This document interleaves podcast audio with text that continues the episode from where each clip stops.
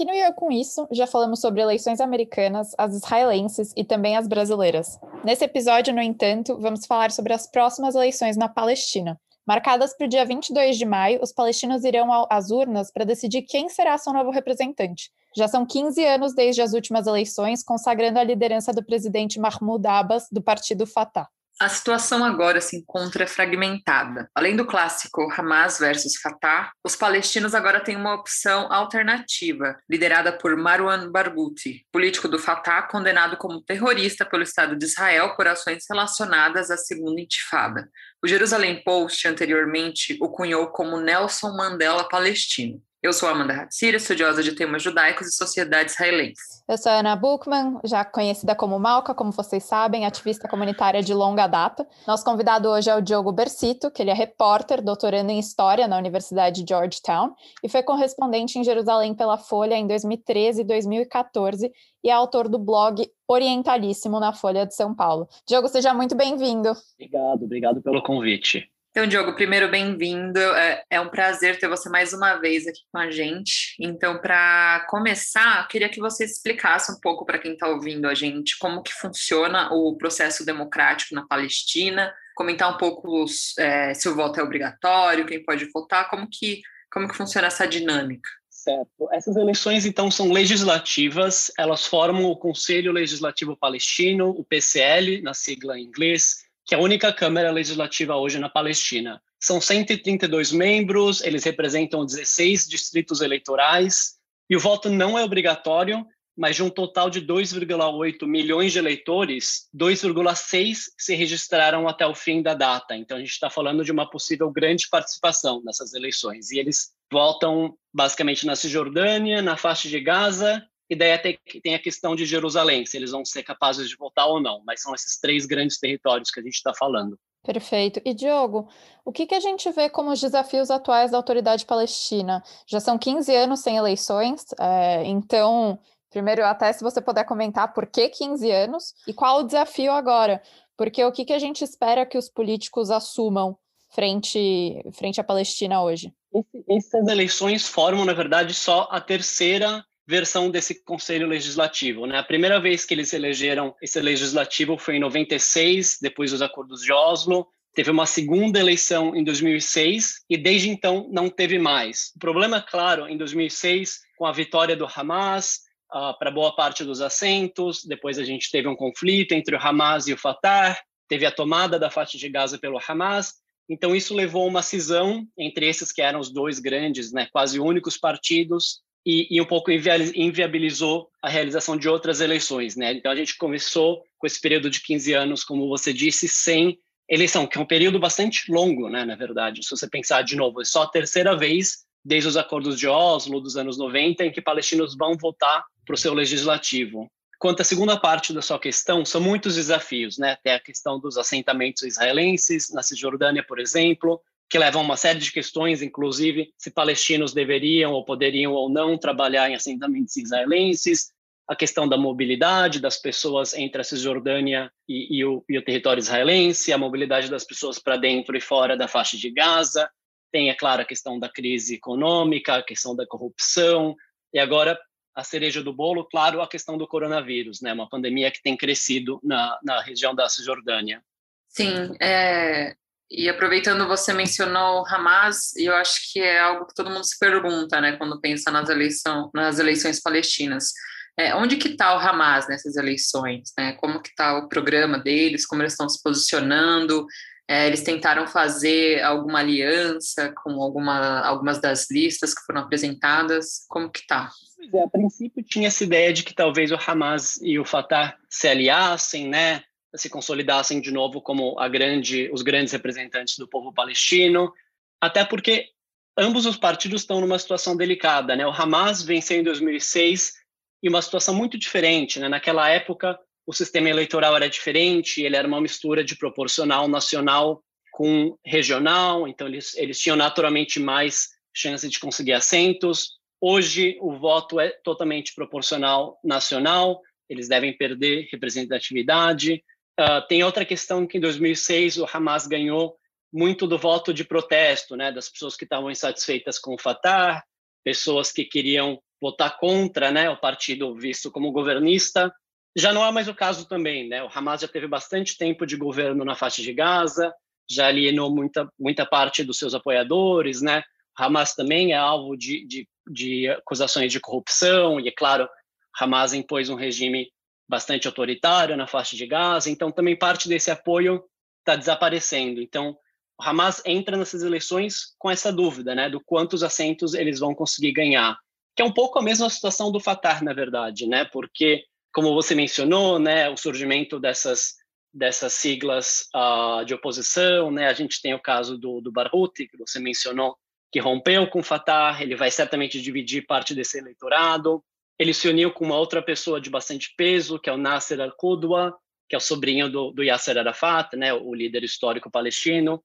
Ele também rompeu com Fatah, então eles formaram uma, uma lista deles que deve roubar um pouco de votos. E tem uma terceira pessoa também concorrendo, que é o Mohamed Dahlan, que era um chefe de segurança que está hoje exilado nos Emirados. Ele também move um pouco desses potenciais eleitores do Fatah. Então, como o Hamas, o Fatah também vai chegar com um pouco de dificuldade nessas eleições. A gente não sabe muito bem, obviamente, mas se as eleições forem realizadas de fato em maio, é mais ou menos esse cenário para os dois grandes movimentos. Vamos continuar um pouco nessa linha, Diogo. Então, quais são os partidos que a gente tem hoje e quais são os líderes para a gente colocar aqui esse panorama completo? E o que, que fala cada um? Tá, a gente tem o, o, Hamas, né, como a gente disse, que é liderado pelo Ismail Haniyeh. A gente tem o, o Fatah, a lista né, do Fatah tradicional, digamos, que eles estão concorrendo com o nome de Tempestade. Uh, a gente tem essa aliança entre o Baruti e o Qudwa. Uh, a lista deles chama Liberdade e a lista do Darlan, né, o, chefe de, o ex-chefe de segurança, chama Futuro. Isso dentro, claro, desse, desses movimentos principais. Mas se a gente for entrar na esquerda palestina, por exemplo, a gente tem a lista Pulso do Povo, que ela é ligada bastante à Frente Popular da Libertação da Palestina, ela é liderada por, pelos prisioneiros Ahmed Saadat e Khalid Jarrar.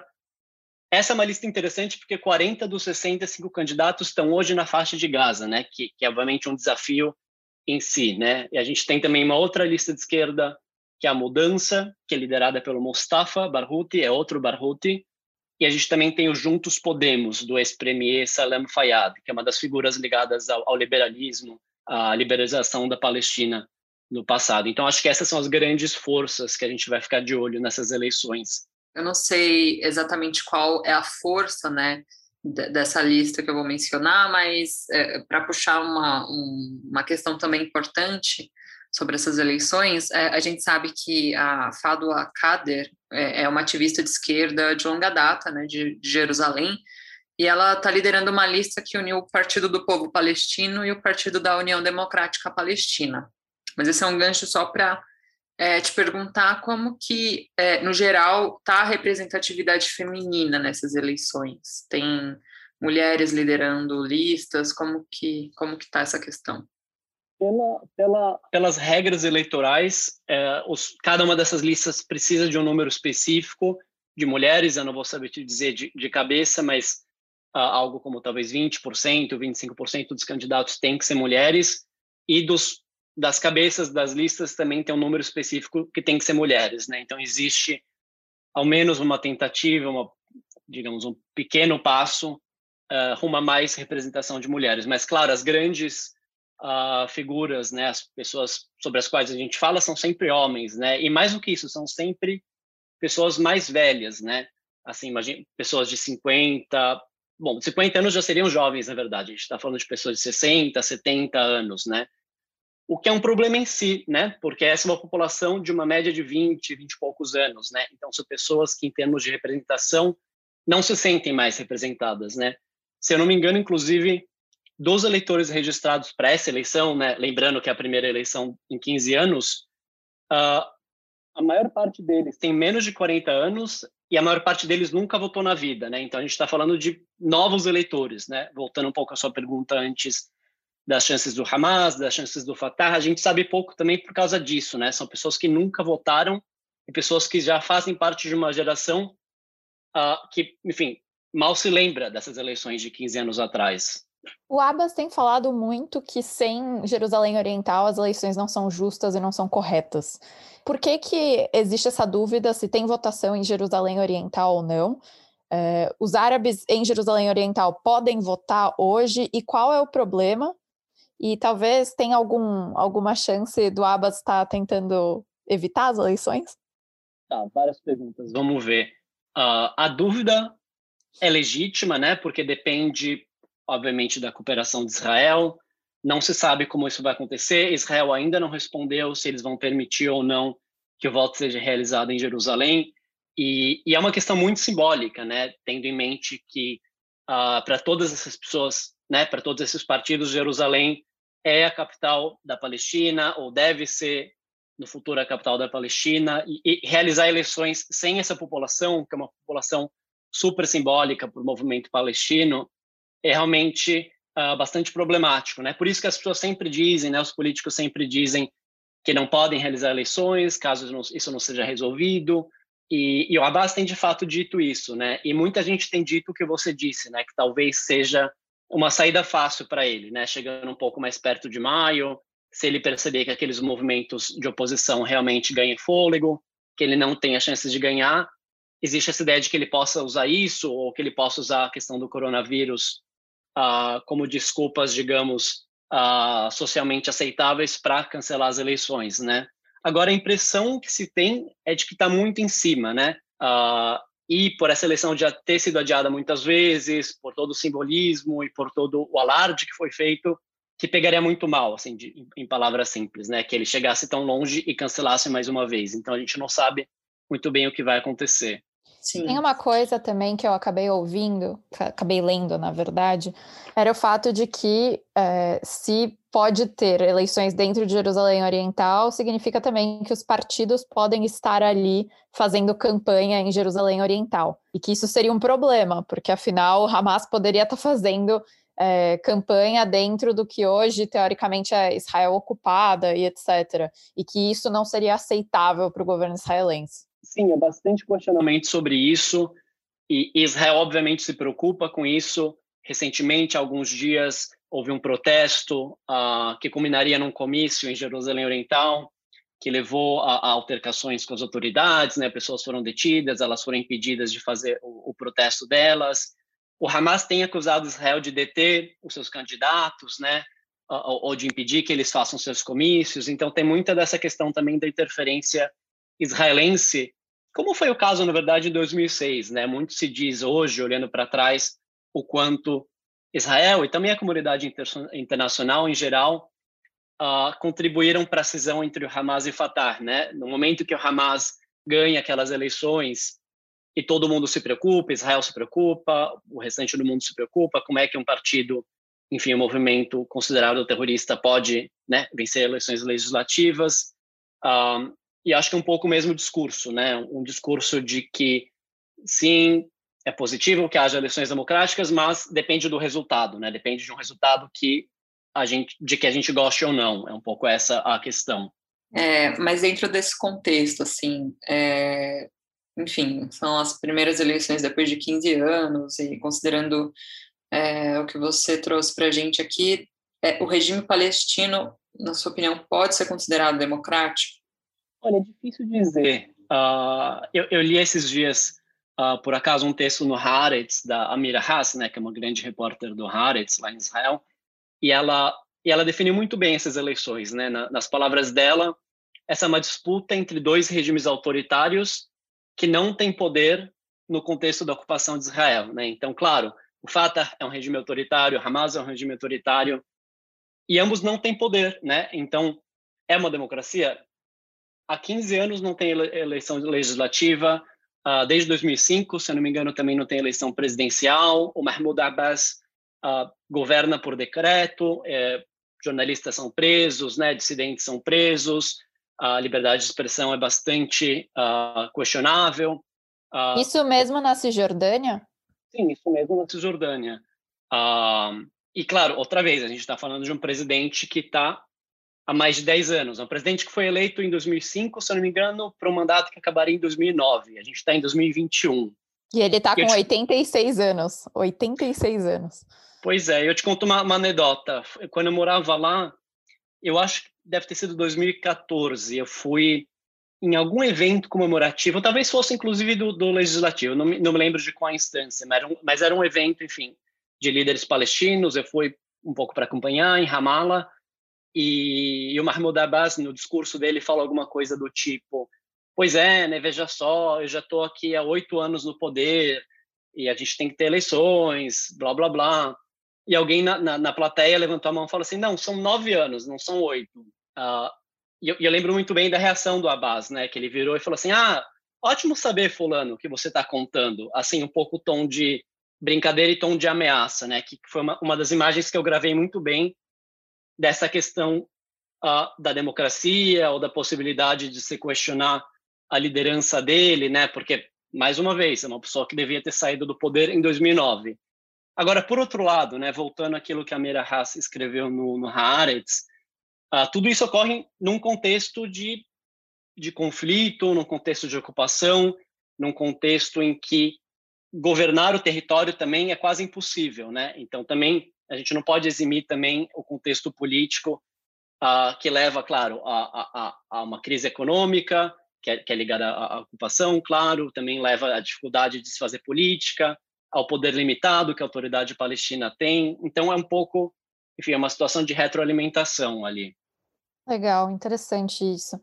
E aí eu estou aqui tentando imaginar qual é o cenário se o Hamas perde.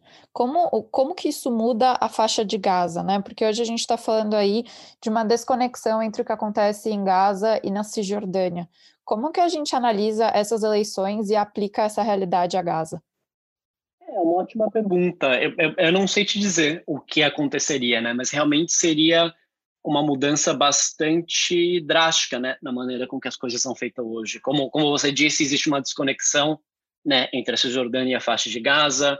Uh, a gente fala em dois governos separados, um território também que não é contínuo.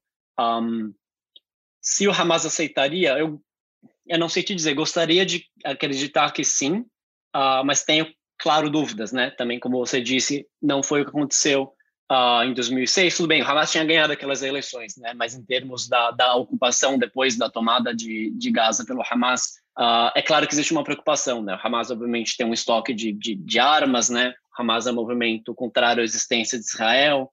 Uh, eu acho que é bastante legítima a preocupação nesse sentido, mas eu, eu realmente não sei te dizer o que aconteceria de fato. Seria aceitável que o Hamas governasse a Cisjordânia para o governo israelense hoje? Certamente não, ou pelo menos desejável, certamente não. Uh, aceitável da gente entrar nessa questão, né, do quanto Israel deveria uh, poder decidir quem governa a Palestina, né, porque de, de novo, né, voltando ao acordo de Oslo nos anos 90, em tese essas três regiões que a Cisjordânia foram foi dividida, né, área A, área B, área C, a autoridade palestina deveria ter total controle, pelo menos na, nas áreas dela, né? Então, o quanto Israel deveria poder querer ou não, eu não sei. Gostar certamente não, né? Porque inclusive é muito do que é dito em Israel, né? Gaza acabou servindo como esse exemplo uh, do que acontece quando a gente deixa uh, os palestinos se governarem, né? Essa era uma coisa que eu via muito do exército, do governo israelense quando eu morava lá. Né? Olha só, a gente deixou eles fazerem as eleições, eles elegeram Hamas e olha só o que está acontecendo em Gaza, né? Agora, Cisjordânia é uma área muito mais extensa, né? Uma área que tem muito mais, muito mais fronteiras com Israel, certamente preocuparia muito mais. Seria realmente um, um cenário muito negativo a Israel. Uhum. E, e, como que essas é, eleições podem afetar o cenário de negociações e relacionamento com Israel? Pelo que eu entendo que o Diogo falou, né, na verdade, essa, essa estadia do Abbas é, na presidência da, da autoridade palestina foi conivente para o Estado de Israel, foi, foi algo agradável para o Estado de Israel até então. Né? É o que parece, sim. Sim, a gente tem que ver também o que acontece em julho, quando, em tese, uh, eles tiverem as, as eleições presidenciais, né? Que até então a gente está falando de eleições legislativas, né? Aí sim, se chegando em julho, Abbas perder, daí é uma outra mudança significativa. Mas, claro, vamos lembrar, essas eleições já foram marcadas, já foram canceladas no passado, né? A gente está falando tudo aqui caso as coisas aconteçam, né? E, e, e, e nem, nem para sugerir má, má intenção, né? Assim, digamos, digamos que a situação do coronavírus, por exemplo, piore, ou que, que por questões de segurança não seja possível, ou que pela questão das eleições em, em Jerusalém também não seja simbolicamente desejável, né? Enfim, ainda tem uma série de coisas que podem acontecer até lá. É, e, Diogo, para finalizar o nosso episódio de hoje, é, bom, a gente falou sobre várias coisas que estão acontecendo com essas eleições, com, na, com essa, todo esse contexto eleitoral na Palestina, e a gente acompanhou né, que algumas pesquisas apontaram de início, né, no começo de março, que o Fatah teria um desempenho melhor do que o Hamas nas eleições, mas que essa pesquisa foi feita antes da, do surgimento da lista Freedom, né, do, do Barghouti, que é um político bastante popular. É, você quer dar um palpite sobre o que vai acontecer, dos desdobramentos? Aí eu sei que a gente está ainda muito, né, sem saber até se, se as eleições vão de fato acontecer, mas qual seria o seu palpite, considerando que elas vão acontecer em maio? O palpite é de que, acho que como você sugeriu, uh, o surgimento dessa, dessa lista do Barghouti e do Qudwa, né, a, a, liberdade, deve roubar um pouco uh, dos votos do Fatah. O Fatah é um partido bastante desgastado também, né? A gente falou um pouco antes sobre o desgaste do Hamas, mas o Fatah também é alvo de uma série de denúncias de corrupção, há uma série de, de, de questionamentos, mais uma vez, sobre a legitimidade desse governo sem eleições há tanto tempo, uh, uma série de questionamentos sobre a idade dos representantes, né, a dificuldade da inserção de novas lideranças, a falta de mulheres, um, enfim, a má gestão do território, pelo menos do ponto de vista da crise econômica, da, do desemprego, uh, a, o cessamento da liberdade de, expressão, os jornalistas e dissidentes que são detidos, né? É um, é um partido também bastante desgastado, né? Eu acho que o surgimento dessas uh, listas alternativas e até o fato de que essas pessoas se sentiram confiantes o suficiente para romper com Fatah e criar suas próprias listas, eu acho que um, indica um pouco a possibilidade né, de uma vitória deles. Eu acho que são pessoas que talvez não teriam rompido dessa maneira se não achassem que elas pudessem ganhar. Então, acho que, enfim, em suma, pode ter sim um sangramento um pouco da, da base do Fatah. Mas, enfim, a gente está dizendo tudo isso em tese. A gente tem quase um mês para as eleições que podem ou não acontecer, né? Perfeito. Hoje a gente encerra nosso episódio com o Diogo Bersito, que está lá nos Estados Unidos, doutorando em mestrado em Georgetown. E a gente vai acompanhando por aqui as novas informações em relação às eleições na Palestina. Quem sabe a gente já traz novas notícias dentro de um mês, um pouco mais do que isso. Diogo, super obrigada pela tua participação hoje. Obrigado você, Ana. Obrigado, Amanda. Muito obrigada mesmo. Foi uma conversa ótima, super, super informativa. Seja sempre bem-vindo ao nosso podcast. Então, até semana que vem. Oi, gente, eu sou a Anitta Efraim e trago para vocês algumas das notícias do mundo judaico. Hoje a gente vai falar bastante de Covid-19 em Israel. Bora! Desde o último domingo, Israel permitiu que as pessoas andem sem máscara em ambientes abertos. Já pensou uma vida sem máscara? Nossa, quem me dera! E isso foi possível porque muita gente já está vacinada em Israel. Aproximadamente 75% da população já recebeu o imunizante. Lá, eles estão usando o da Pfizer. E para que o país continue, entre aspas, livre do coronavírus, o primeiro-ministro Benjamin Netanyahu já assinou um novo acordo para comprar milhões de doses da vacina. Bibi publicou um vídeo em que diz que, se não houver surpresas, como novas variantes do coronavírus, esse acordo já está assinado para a compra de milhões de doses adicionais da Pfizer. E o primeiro-ministro também declarou que espera assinar um contrato com a Moderna em um futuro próximo. בימים האחרונים שוחחתי שוב עם ידידיי, מנכ"לי פייזר ומודרנה. היו כמה מכשולים בישראל שהיינו צריכים להתגבר עליהם, מצאנו דרך להתגבר עליהם, ואם לא יהיו הפתעות בדמות uh, וריאנט קורונה שהחיסונים לא מתגברים עליו, אז חתמנו על רכש של מיליוני חיסונים נוספים עם uh, פייזר, אני מקווה שבקרוב מאוד גם עם מודרנה. פירוש הדבר שיהיה לנו די ויותר חיסונים, גם למבוגרים וגם לילדים. ישראל שוב תוביל את העולם במאבק נגד הקורונה, לא יהיו יותר סגרים, יצאנו מזה. De acordo com o jornal Haaretz, são 9 milhões de doses da Pfizer que devem chegar a Israel em breve. E o portal Ynet informou que Israel também comprou mais de 7 milhões de doses da vacina da Moderna. Segundo Netanyahu, com esse novo contingente de vacinas, o país vai poder vacinar, além dos adultos com mais de 16 anos, também as crianças. E a próxima notícia é sobre essa vida pós-coronavírus em Israel. Israel e Reino Unido estão estudando a possibilidade de criar um corredor verde. Isso permitiria que cidadãos dos dois países viajassem com mais facilidade. Tanto Israel quanto o Reino Unido estão avançando rapidamente na vacinação contra a Covid-19 e também na reabertura. O ministro de Relações Exteriores de Israel, Gabi Ashkenazi, disse que os países vão promover um reconhecimento mútuo das vacinas para autorizar o trânsito entre os países, tanto para turistas quanto para pessoas que viajam a trabalho. E ainda falando sobre Covid, vocês lembram daquela viagem que uma comitiva brasileira fez para Israel para saber mais sobre um spray nasal que seria um remédio contra a Covid-19? Bom, essa viagem que teve como um dos integrantes o deputado federal Eduardo Bolsonaro, filho do presidente Jair Bolsonaro, também vai ser um tema investigado pela CPI da Covid no Senado. Quem também fazia parte desse grupo que foi a Israel foi o ex-ministro das Relações Exteriores, Ernesto Araújo.